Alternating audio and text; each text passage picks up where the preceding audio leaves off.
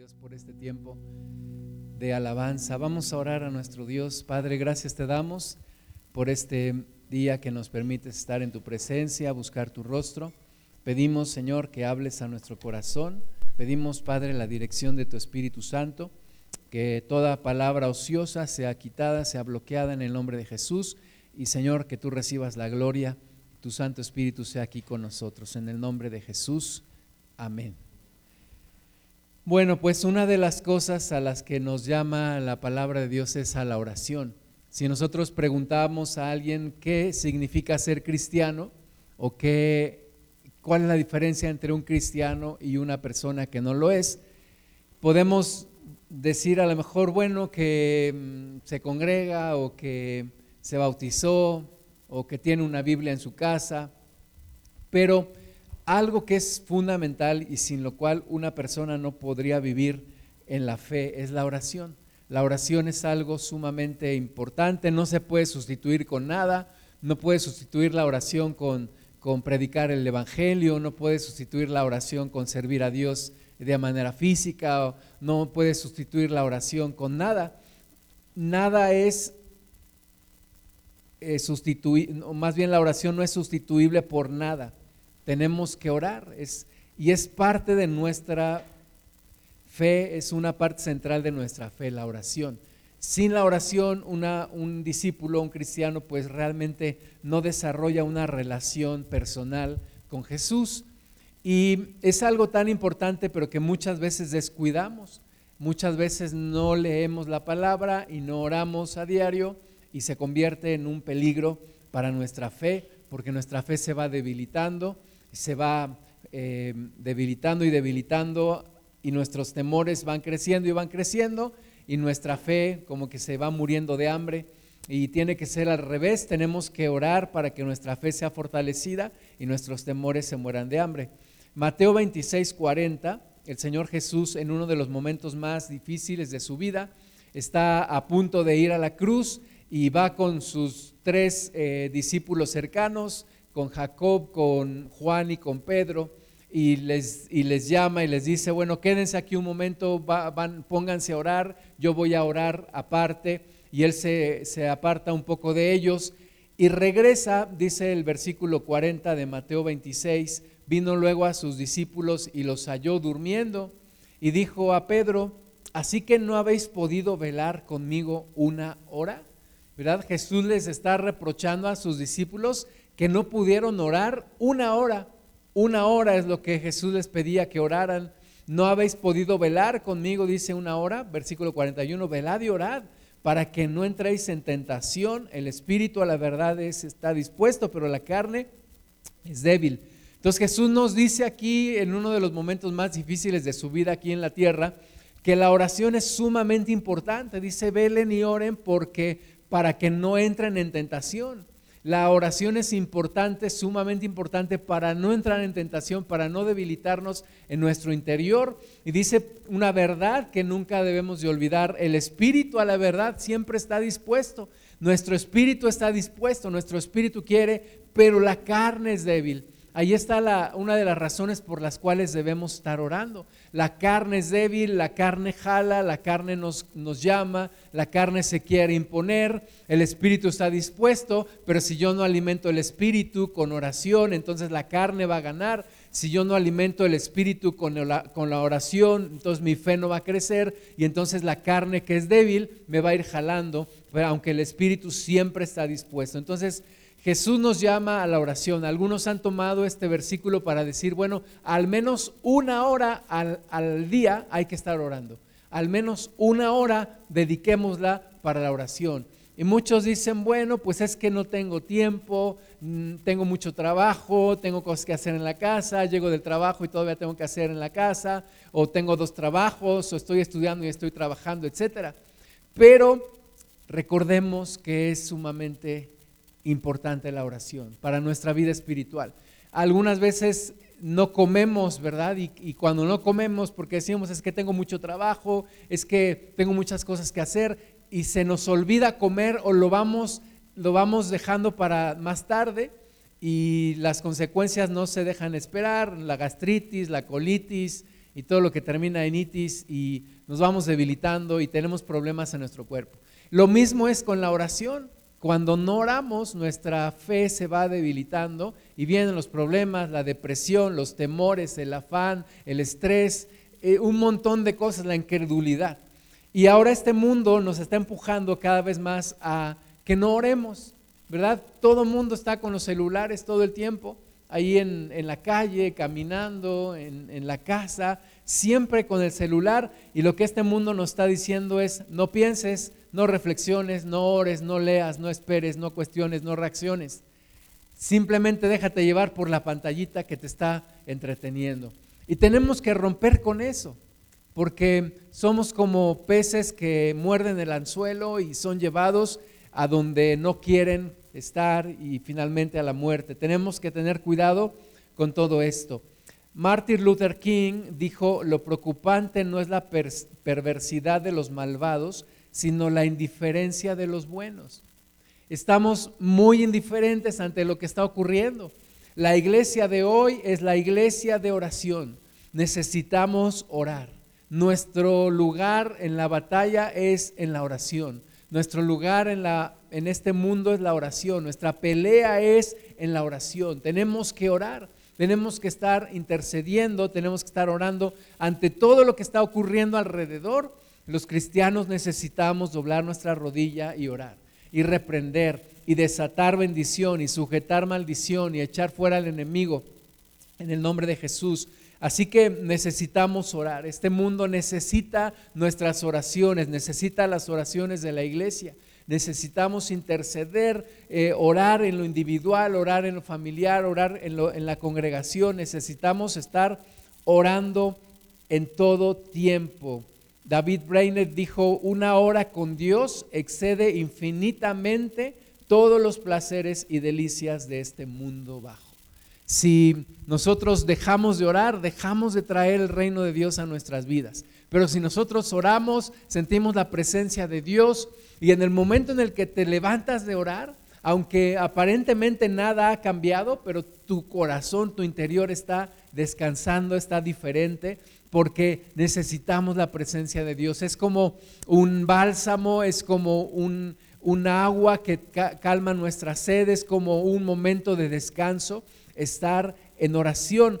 Y podemos buscar un lugar en, nuestro, en nuestra casa, cerrar la puerta, estar a solas con el Señor. Podemos tomarnos unos momentos también en medio del trabajo, podemos tomarnos un tiempo de oración camino al trabajo, cuando vamos caminando o cuando vamos en el transporte, poder estar orando a Dios y estar buscando su rostro y eso va a cambiar tu vida. Recuerdo un amigo de trabajo, le regalé un disco de alabanzas y lo ponía de, su trayecto de su casa al trabajo y me decía, no sabes cómo me cambia el día. Me cambia el día estar en comunión con Dios. Y es que es una realidad, nos cambia el día cuando estamos en oración, cuando estamos en comunión con Dios. Carlos Spurgeon dijo que la oración es el nervio que mueve los músculos de la omnipotencia. Es la oración es lo que mueve el brazo de Dios. La oración es lo que hace que Dios intervenga. Mientras no oramos, Dios no puede meterse en nuestras vidas porque nos dio libre albedrío, porque la corriente de este mundo lleva a este mundo a través del diablo que mueve sus mentes y sus corazones. Y mientras nosotros no oramos, no podemos permitir que Dios entre en acción. Entonces Dios está esperando nuestra oración para que Él haga, para que Él se mueva, para que Él mueva su brazo, para que Él manifieste su poder y su gloria. Entonces nosotros somos los que podemos disparar la acción, el accionar de Dios a través de la oración. Esta, esta frase es, es muy, muy representativa porque dice que es el nervio que mueve los músculos de Dios, es el nervio que mueve, que, que activa la potencia de Dios, que hace que Dios opere y es una realidad. También dijo, prefiero enseñar a un hombre a orar que a diez a predicar. Todo empieza con la oración. Todo cambio empieza con la oración. El muro de Berlín cayó con la oración. El, imperio ruso cayó con la oración. el mundo se está abriendo al Evangelio a través de la oración. pero en estos tiempos necesitamos ser gente de oración. ¿Cómo recordamos personas que ya no están con nosotros, que ya partieron con el Señor, personas de edad avanzada, que tenían el ministerio de la oración y que se metían a orar y que estaban orando? Y, gracias a esas personas que oraron, Dios movió su brazo. Pero hoy en día parece que es más complicado encontrar personas de oración. Parece que nos hemos dejado llenar de actividades y de cosas que ya orar no hay tiempo, no es una prioridad, pero es lo más importante. Cuando tú trabajas, eres tú, pero cuando oras, es Dios trabajando a través de ti. Entonces necesitamos orar. Dice alguien también, si oro solo cuando tengo tiempo o cuando tengo problemas, eso indica que Dios juega un papel secundario en mi vida. Y es una realidad. Es una realidad cuando solo oro cuando tengo tiempo o cuando tengo problemas. Quiere decir que Dios no es verdaderamente la parte central de mi vida.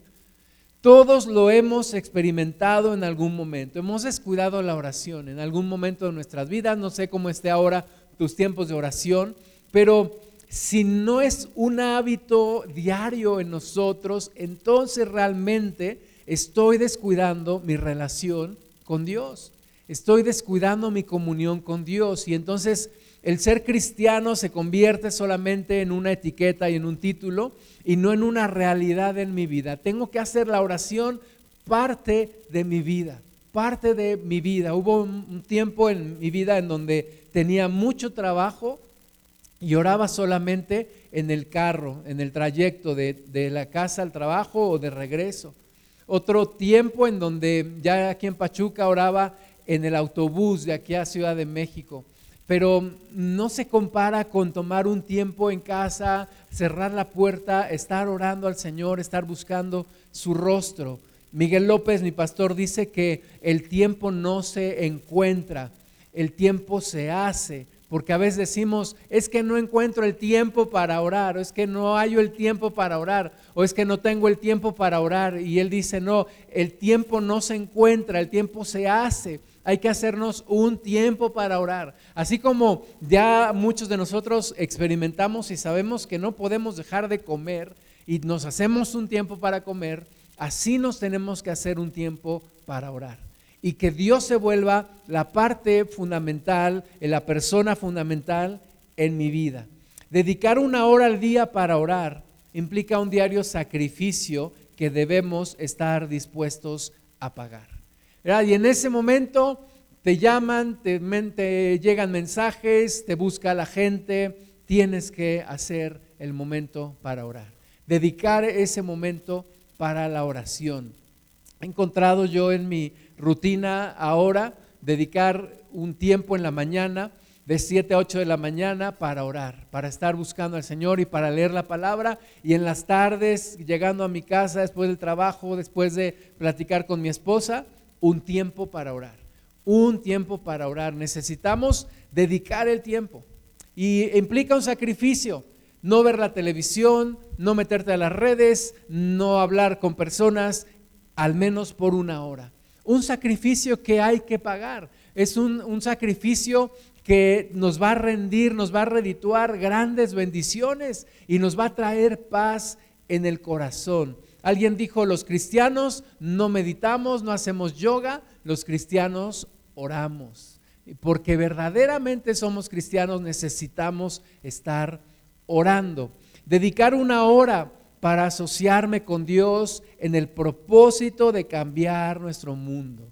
¿Por qué Dios no actúa sin nuestra oración? No lo sé, no lo sé, pero es una realidad. Dios no actúa si no hay oración. Dios no hace si no hay oración. Dios no bendice si no hay oración. El que tú estés hoy escuchando la palabra de Dios y que un día eh, aceptaste a Cristo en tu corazón es el resultado de que alguien oró por ti. Tú no sabes quién, o a lo mejor sí sabes quién, pero alguien estuvo orando por ti, alguien estuvo orando por tu salvación, alguien estuvo levantando tu voz y mencionando tu nombre eh, delante de Dios y, y hoy estás en una realidad en Cristo. Pero necesitamos orar también por otras personas, por otros, otros eh, motivos, que hay tanta necesidad alrededor nuestro. Y es como dice aquí, asociarnos con Dios en sus propósitos y orar de acuerdo a su voluntad y estar intercediendo y estar orando.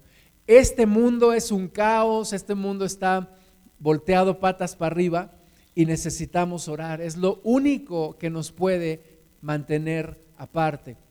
Veníamos hoy en la mañana, eh, mi esposa y yo, en la carretera y me decía de los conventos y de los monjes y de cómo se empezaron a apartar del mundo. Hay algo que se llama ascetismo por allá del siglo III después de Cristo, porque ellos decían, nos vamos a apartar del mundo, de toda esta perversidad, de toda esta situación. Y bueno, sabemos que no dio resultado. la solución no es irse a vivir a una montaña y, y volverse un ermitaño.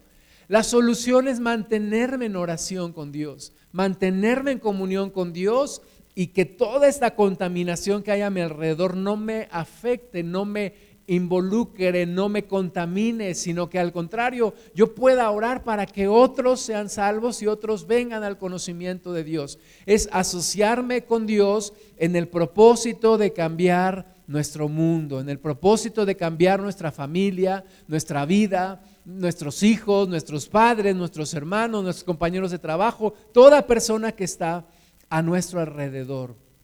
Ahora, orar sin hacerlo de manera sistemática no cambiará nada. Si yo oro nada más cuando como, Señor de firmamento, bendice este alimento que va para adentro, amén. ¿Verdad? Y esa es la única oración que hago todo el día, no va a pasar nada.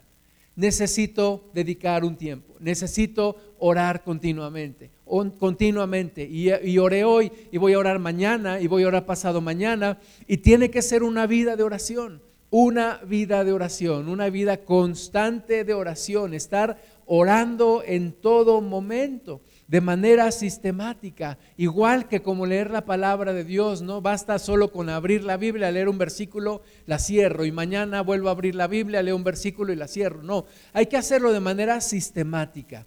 Y, no es complicado, simplemente es dedicar un tiempo en oración a nuestro Dios.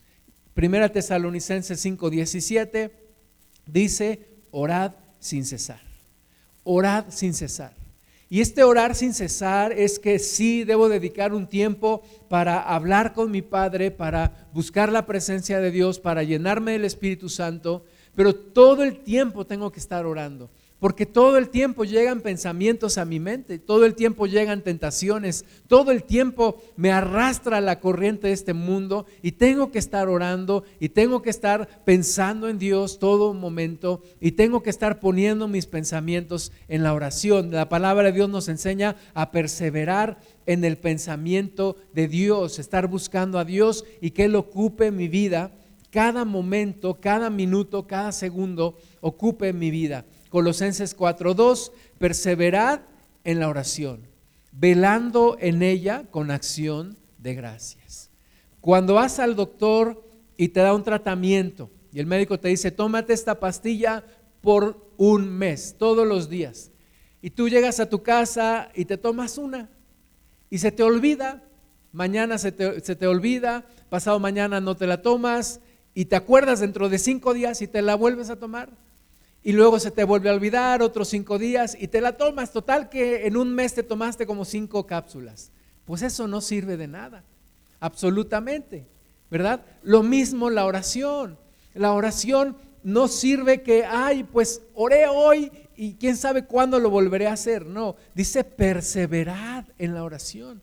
Ser constantes, perseverar es ser constantes. Y dice velando, velando con ella, en ella con acción de gracias, velando.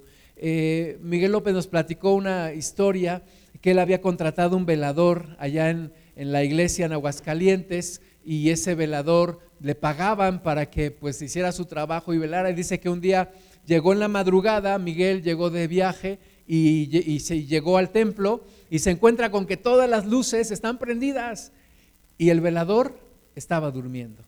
Y dijo, es que me da miedo con las luces apagadas y durmiendo. Entonces, eso no es velar, ¿verdad? Velar es estar despierto. Despierto como? Despierto en oración. Estar perseverando en la oración y velando en ella con acción de gracias. Eh, una característica, una señal de una persona que no ora es que siempre se está quejando. Porque cuando oras, dice aquí, lo hace siempre con acción de gracias, esperando en el Señor. Y Dios reconforta tu corazón y estás poniendo tus motivos delante de Dios y estás esperando en Él y estás con acción de gracias porque sabes que Dios te va a contestar. Filipenses 4:6, por nada estéis afanosos. Y hoy en día todo el mundo está afanado. Y en los negocios, si no gritas, es que no tienes ideas claras, ¿no? Todo el mundo tiene que estar gritando, todo el mundo tiene que estar desesperado, porque si no, pues algo está pasando, algo está mal. Pero la Biblia dice que no, que por nada estéis afanosos, sino sean conocidas vuestras peticiones delante de Dios con toda oración y ruego con acción de gracias. Por eso los cristianos no necesitamos hacer meditación trascendental, no necesitamos hacer yoga, no necesitamos ponernos en, posición de flor de elote o de loto o no sé de qué. Necesitamos orar, necesitamos derramar nuestro corazón delante de Dios y que conozca nuestras peticiones con ruego y con acción de gracias. La Biblia dice que Jacob estuvo peleando con Dios, pero la forma en que peleó con Dios es que le rogaba y le decía, bendíceme, bendíceme, no te voy a dejar hasta que me bendigas. Y esa es la oración de ruego, estar rogándole a Dios, estar pidiéndole a Dios, no porque Dios sea malo y no nos quiera bendecir, sino porque es la forma en la que vamos a vencer con toda esta tiniebla y con todo este corazón duro y estamos orando y orando y orando y es como que nuestro corazón se está remojando y se está quitando la dureza y estamos orando y estamos pidiéndole a Dios, bendíceme, bendíceme, ayúdame y levantando delante de Dios nuestras oraciones con acción de gracias. Y dice, y la paz de Dios, que sobrepasa todo entendimiento, guardará vuestros corazones y vuestros pensamientos en Cristo Jesús. Es una consecuencia de la oración, la paz de Dios. La paz de Dios va a guardar tu corazón. En medio de este mundo que está todo mal, que todos los días tenemos que, salir y, tenemos que, como dicen los muchachos, tenemos que rifárnosla y tenemos que hacer las cosas y tenemos que hacer muchas cosas, incluso para llegar a nuestro trabajo, para hacer lo que tenemos que hacer. Dice aquí que las oraciones con acciones de gracias traerán paz a nuestro corazón y a nuestros pensamientos. La oración. Necesitamos orar. Sin oración no vamos a prevalecer. Segundo de Crónicas 7:14. Dios le dijo a Salomón, si se humillara mi pueblo, sobre el cual mi nombre es invocado, y oraren, y oraren, si se humilla mi pueblo, la oración en sí es un acto de humillación, porque estoy reconociendo que yo no puedo, no puedo con mis propias fuerzas, no puedo con mis limitaciones. Es humillarme delante de Dios y es invocar su nombre. Dice aquí, por eso Dios, si se humillare mi pueblo sobre el cual mi nombre es invocado, no esperemos que lo haga el mundo, no esperemos que lo hagan los ateos, no esperemos que lo hagan personas que no creen en Dios. Nosotros tenemos que hacerlo, el pueblo que invoca el nombre de Dios, si se humillare mi pueblo sobre el cual mi nombre es invocado, y oraren, oraren, y buscaren mi rostro y se convirtieren de sus malos caminos, entonces yo oiré desde los cielos y perdonaré sus pecados y sanaré su tierra. Pero todo empieza con la oración. La oración que hace que el pueblo se convierta de sus malos caminos, que hace que Dios escuche desde los cielos, que hace que Dios perdone pecados y que hace que Dios sane la tierra. Hoy más que nunca necesitamos que esta tierra sea sanada. Hoy más que nunca necesitamos que esta tierra sea transformada. Estaba platicando con un hermano en Cristo que es director de una primaria aquí en, una colonia popular de Pachuca, me decía, cada vez está peor. Esta semana tuve, dice, un, un, papá que me llegó con un machete y quería pues amenazar a un profesor. Y luego dos papás peleándose afuera de la escuela y luego un montón de, de familias desintegradas y un montón de problemas. ¿Qué tenemos que hacer ante todo esto? Lo primero es orar.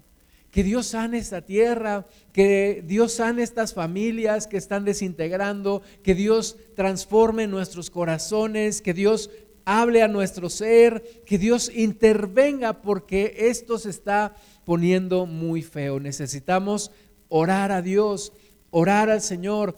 Y, los cristianos, bueno, lejos de estar asombrándonos de lo que está pasando, necesitamos orar. Necesitamos pedirle al Señor, interven Señor, mira todo esto que está ocurriendo, pon tu mano Padre, haz algo Señor, transforma los corazones, cambia la vida de las personas. Jesús dijo en Mateo 6:5, y cuando ores, y cuando ores, Jesús da por hecho que oramos.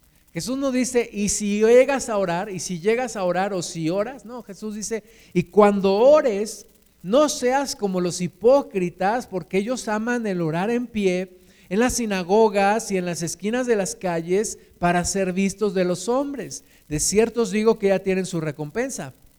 Mas tú, cuando ores, entra en tu aposento y cerrada la puerta, ora a tu Padre que está en secreto, y tu Padre que ve en lo secreto te recompensará en público. Cuando yo recién me convertí, tenía alrededor de 20 años y conocí de un pastor en Ciudad Juárez y me dijeron, el que era mi pastor, me dijo, ese, ese pastor es un varón de oración. Y yo dije, ¿cómo un varón de oración? ¿Qué significa ser un hombre de oración? Y es, es, dedicarle una vida a la oración, es, es hacer que sea parte central de tu vida. Y entonces fui a un congreso y tuvimos tiempos de oración y yo, yo pensé y desde el principio era tanta la, la insistencia que nos decían hay que orar todos los días, hay que leer la Biblia todos los días y yo pensé que debía convertirme en una persona de oración. Y cuando finalmente mi esposa y yo nos casamos y vivimos un tiempo en un pequeño departamento y luego pudimos rentar una casa y en esa casa yo aparté un cuarto para un estudio y para un cuarto de oración. Y ese fue mi lugar de oración. Me acuerdo que una vez eh, nos tocó hospedar a, unos pastores y, y ella dijo, en este lugar se siente que oran, en este cuarto se siente que oran. Y sí, realmente hay, una, hay un impacto, hay una, se vuelve un, un lugar especial, un lugar en donde Dios te está esperando. Digo, yo sé que Dios está en todos lados, pero es como si en ese lugar Dios te está esperando para que llegues y, ores. Jesús dice, entra en tu aposento, cierra la puerta, ora a tu Padre que está en secreto y tu Padre que ve en lo secreto te recompensará en público. Cuando yo vivía con mis papás, todavía vivíamos en un cuartito como de 5 por 5 en la Ciudad de México yo tenía un lugar donde estaba mi cama, mi cama, un pequeñito pasillo y un ropero. Ese era mi lugar de oración, ese pequeño pasillo. Ahí me arrodillaba a orar, ahí me ponía a orar. Yo esperaba que mis papás se fueran, que mis hermanas se fueran y yo me ponía a orar. Pero de repente llegaban, no llegaba mi papá y muchas veces me decía, ¿por qué oras tanto? ¿Por qué rezas tanto? Me decía, eh, ¿que tienes muchos pecados o por qué estás todo el tiempo ahí arrodillado? Y yo le decía, es que yo quiero orar, necesito a Dios y ahora que Dios está en mi vida, necesito orar todos los días. Así que Jesús dice, busca un lugar especial, busca en tu aposento, cierra la puerta, ten un momento de intimidad con Dios, al menos una hora o empieza con media hora si quieres, pero continúa creciendo en tus tiempos de oración y tu Padre que ve en lo secreto te recompensará en público. El secreto de tus batallas ganadas está en la oración. El secreto de tu vida triunfante está en la oración. Mateo 6:7, y orando, no uséis vanas repeticiones como los gentiles que piensan que por su palabrería serán oídos. No os hagáis pues semejantes a ellos, porque vuestro Padre sabe de qué cosas tenéis necesidad antes que vosotros le pidáis. Vosotros pues oraréis así. Entonces no es por las repeticiones y por las vanas palabras y porque yo cuando ore le saque dos o tres palabras en hebreo al Señor y para pantallarlo. No, dice Jesús, no vas a ser escuchado por tu palabrería, sino por tu fe, por tu entrega, por tu reconocimiento de tu dependencia con Dios. Y Jesús nos dice, vosotros pues oraréis así.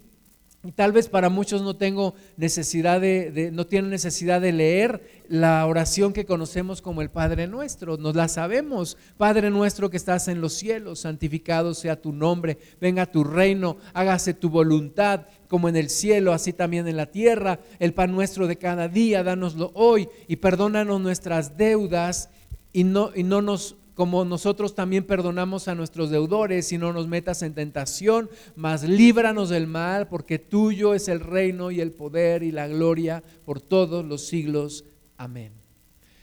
Y entonces en la religión popular nos, recetaban, ¿no? Oye, pues este, eh, reza 50 Padres Nuestros y 10 Aves María y 5 Yo Pecador, y con eso ya vas a ser perdonado. Pero Jesús nos dice, en versículos antes que no usemos vanas repeticiones. Entonces cuando Jesús nos dice, ustedes pues orarán así, nos está dando una guía de oración, no un rezo para repetirlo todo el tiempo. Nos da una guía de oración en donde el primer punto es decir, Padre nuestro que estás en los cielos, invocar la presencia de Dios, reconocer que Dios es real y traerlo a mi vida. Padre nuestro que estás en los cielos y que también estás conmigo. Entonces mi primer punto de oración es ese, invocar su presencia, reconocer que Dios es real. Y sigo avanzando, santificado sea tu nombre. Y tomo un tiempo para bendecir el nombre de Dios. Tomo un tiempo para santificar el nombre de Dios, para bendecir su nombre, para reconocer sus atributos, para alabarle para adorarle. Y el tercer punto es decir, venga tu reino y hágase tu voluntad. Y empiezo a orar porque en mi vida venga el reino de Dios, porque se haga su voluntad en mi vida. Y empiezo a levantar delante de Dios esas peticiones, esas situaciones donde necesito que Dios revele su voluntad. Empiezo a orar por mi familia, por mis familiares, por mis amigos, por mis vecinos, por mis hermanos en Cristo. Y empiezo a orar que Dios traiga su reino sobre sus vidas, sobre aquellos que no conocen a Cristo, que Dios venga y, se revele a ellos. Y sigo orando y entonces llego al punto cuatro, el pan nuestro de cada día, dánoslo hoy. Y empiezo a levantar mis necesidades delante de Dios, las espirituales, las emocionales, las físicas. Empiezo a pedirle a Dios su bendición. Empiezo a levantar las necesidades de mi familia, de mis hermanos en Cristo, de mis familiares, de mis compañeros de trabajo sigo adelante y me pongo a cuentas con Dios y le digo, perdóname mis ofensas. Y yo también perdono y me pongo a cuentas con los demás. Y es un momento de humillación, de reconocer y de pedir perdón a Dios y de pedirle que me lave y que me limpie. Y, y sigo adelante y le digo a Dios, líbrame del mal líbrame de tentación, líbrame de las acechanzas del diablo. Y empiezo a pedir protección también sobre mis seres queridos y sobre mi país. Y empiezo a interceder que Dios nos libre del mal y que no nos meta en tentación, que nos libre de tentación. Y termino alabando de nuevo a Dios porque tuyo es el reino y el poder y la gloria. Alguien dice que no sé cómo orar. Aquí está la guía. Eh, alguien dice que después de tres minutos no sé qué decir. Aquí está la guía. Aquí está la guía de oración. Y si te dejas guiar por el Espíritu Santo, vas a ir desarrollando un buen tiempo de oración. Es, es como tener una amistad con alguien y en donde la conversación va creciendo, creciendo, creciendo y es desarrollar una relación en donde de repente se vuelve muy natural de repente se vuelve nada mecanizado tu oración porque ya estás desarrollando una relación. Ahora, no es hablarle al aire, no es hablar a lo loco, es Dios me está escuchando y Dios me está respondiendo y Dios está ahí conmigo. Dios me está respondiendo, Dios me está ministrando, no es una, un monólogo, es un diálogo, Dios está allí conmigo. Es tiempo de sembrar y Dios nos va a dar una cosecha abundante a través de la oración. Romanos 8:26. Y de igual manera el Espíritu nos ayuda en nuestra debilidad. Pues ¿qué hemos de pedir como conviene? No lo sabemos, pero el Espíritu mismo intercede por nosotros con gemidos indecibles. Mas el que escudriña los corazones sabe cuál es la intención del Espíritu, porque conforme a la voluntad de Dios intercede por los santos. Entonces, orar en el Espíritu también, dejar que el Espíritu Santo nos vaya guiando, nos vaya dirigiendo. Y orar en el Espíritu, orar en lenguas, pedirle al Señor esa, esa manifestación de lenguas para poder orar en el Espíritu. Efesios 6:18 dice, orando en todo tiempo, con toda oración y súplica en el Espíritu y velando en ello con toda perseverancia y súplica por todos los santos. El Espíritu Santo está ahí con nosotros para ayudarnos a orar, para mostrarnos cómo orar. Dice que nosotros no sabemos orar como conviene, pero el Espíritu Santo nos ayuda, intercede, oramos en lenguas, el Espíritu de Dios está ahí con nosotros, hay una comunión con el Padre, con el Hijo, con el Espíritu Santo. Está Dios allí mismo con nosotros en la oración. Necesitamos ejercerlo y vivirlo. Primera Corintios 14, 15. ¿Qué pues oraré con el espíritu, pero oraré también con el entendimiento. Cantaré con el espíritu, pero cantaré también con el entendimiento.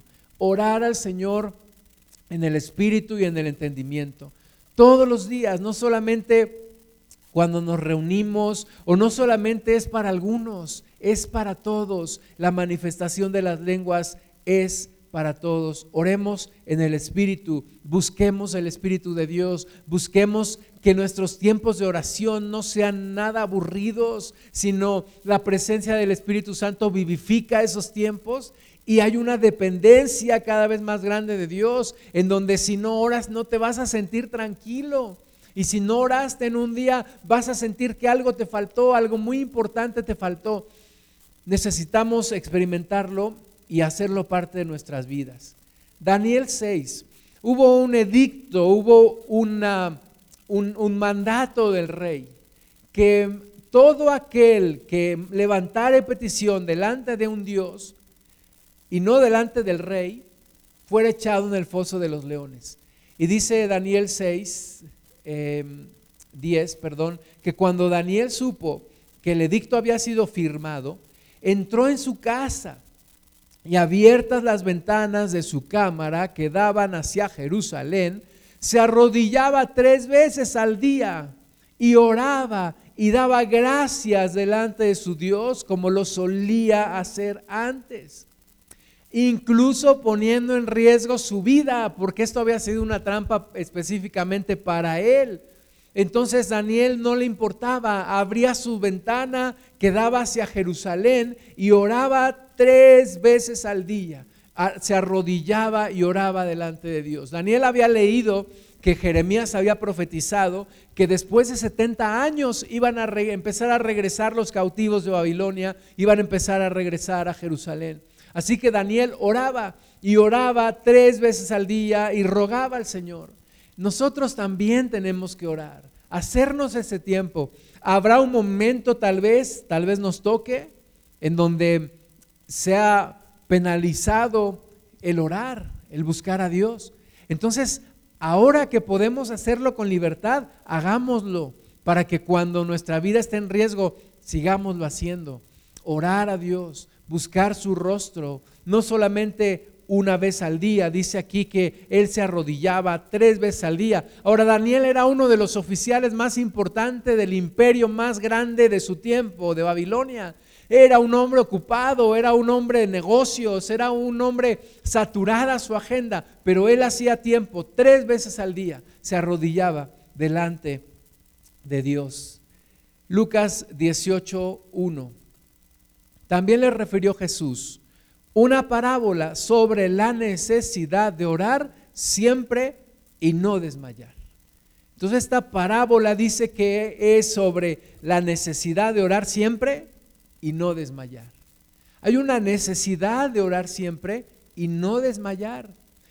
De eso trata esta parábola. Y dice, había un hombre, había en una ciudad, perdón, un juez que ni temía a Dios ni respetaba a hombre. Había también en aquella ciudad una viuda, la cual venía a él diciendo, hazme justicia de mi adversario. Y él no quiso por algún tiempo, pero después de esto dijo dentro de sí, aunque ni temo a Dios, ni tengo respeto a hombre, sin embargo, porque esta viuda me es molesta, le haré justicia, no sea que viniendo de continuo me agote la paciencia. este juez dijo, ya me tienes harta, todos los días vienes, todos los días y todos los días escucharte, que te haga justicia, que te haga justicia, que te haga justicia, ya me tienes harta, te voy a hacer justicia. No porque quieras, sino porque ya me agotaste la paciencia. Y no es que Dios nos diga, ya me tienes harto con tus oraciones, no. Pero Jesús dice, hay una necesidad de orar siempre y no desmayar. Y esta viuda venía y aunque no le hacía caso el juez y no le hacía caso y tal vez ni la recibía y tal vez ni la escuchaba, pero ella venía y venía y venía y venía y le decían al juez, ¿qué crees? Allá, allá afuera está la viuda. Otra vez sí, otra vez. ¿Y qué crees, juez? Allá afuera está la viuda otra vez. Otra vez sí. Bueno, ¿qué no se da por vencida? No, pues ahí está. Y todos los días, no sé cuántas veces al día, ahí estaba la viuda diciéndole al juez, hazme justicia hazme justicia, hazme justicia. Y nosotros tenemos que decir al Señor, Señor, mueve tu brazo, mueve tu brazo, mueve tu brazo. Señor, aquí está tu iglesia. Padre, aquí está tu iglesia. Señor, aquí estamos. No te olvides de nosotros. Padre, ayúdanos, transforma la vida de mi familiar. Señor, ayuda a mis hijos. Padre, bendice a mis hermanas y a mis hermanos. Señor, ayúdame en el trabajo. Y Señor, y estar ahí siempre, siempre, siempre, siempre pidiéndole a Dios porque hay que orar siempre y no desmayar. Y le dijo el Señor, versículo 6, oíd lo que dijo el juez injusto. ¿Y acaso Dios no hará justicia a sus escogidos que claman a Él día y noche? Claman a Él día y noche. La pregunta es, ¿la iglesia está realmente clamando a Dios día y noche? O nada más, ay, de repente una pequeñísima oración. No, dice aquí que tenemos que estar clamando día y noche. Día y noche. Y mi mamá me dice que de repente hay noches que no puede dormir. Y le digo, pues ponte a orar. Ponte a orar. Día y noche. Día y noche. Estar clamando al Señor. Y Jesús pregunta, ¿se tardará en responderles? ¿Se tardará en responder Dios? No tienes que responder, pero ¿se ha tardado Dios en responderte? Pues algunas veces menos que otras. Y algunas veces sentimos que sí se ha tardado. Pero Jesús entonces dice, os digo que pronto les hará justicia. Es decir, que Dios nunca llega tarde. Es decir, que Dios siempre está escuchando. No es que Dios se durmió, no es que Dios ya no le interesamos, no. Dios está escuchando y está respondiendo. Y tal vez es como cuando Daniel oró y, no recibió respuesta en 21 días, pero llegó el, el, ángel y le dijo, de, desde que empezaste a orar, he escuchado tu oración, pero se me opuso el, príncipe de Persia y luego tuve que pelear contra tal principado y luego tuve que, y hasta ahora estás recibiendo respuesta, pero no es que Dios no escuche, no es que nuestras oraciones se caigan a tierra, es que todas las oraciones Dios las recoge y Dios hace una obra y hay, hay, hay, hay procesos que toman un tiempo, pero Dios siempre escucha. Y nosotros, como dijo Jesús, hay una necesidad de orar siempre y no desmayar. Orar siempre y no desmayar. Es que no veo respuesta todavía y ya oré cinco días. Es que hay que orar siempre y no desmayar. Orar siempre y no desmayar. Orar siempre y no desmayar. Se tardarán en responder, les dice el Señor. Os digo que pronto les hará justicia. Pero cuando venga el Hijo del Hombre, ¿hallará fe en la tierra? Esa es la verdadera pregunta, dice Jesús. No, la pregunta no es que si se tardará Dios en responder. La verdadera pregunta es, cuando venga el Hijo del Hombre, ¿hallará fe en la tierra? ¿Hallará personas de oración? ¿Hallará personas que claman a Él día y noche? ¿Encontrará grupos de oración todavía?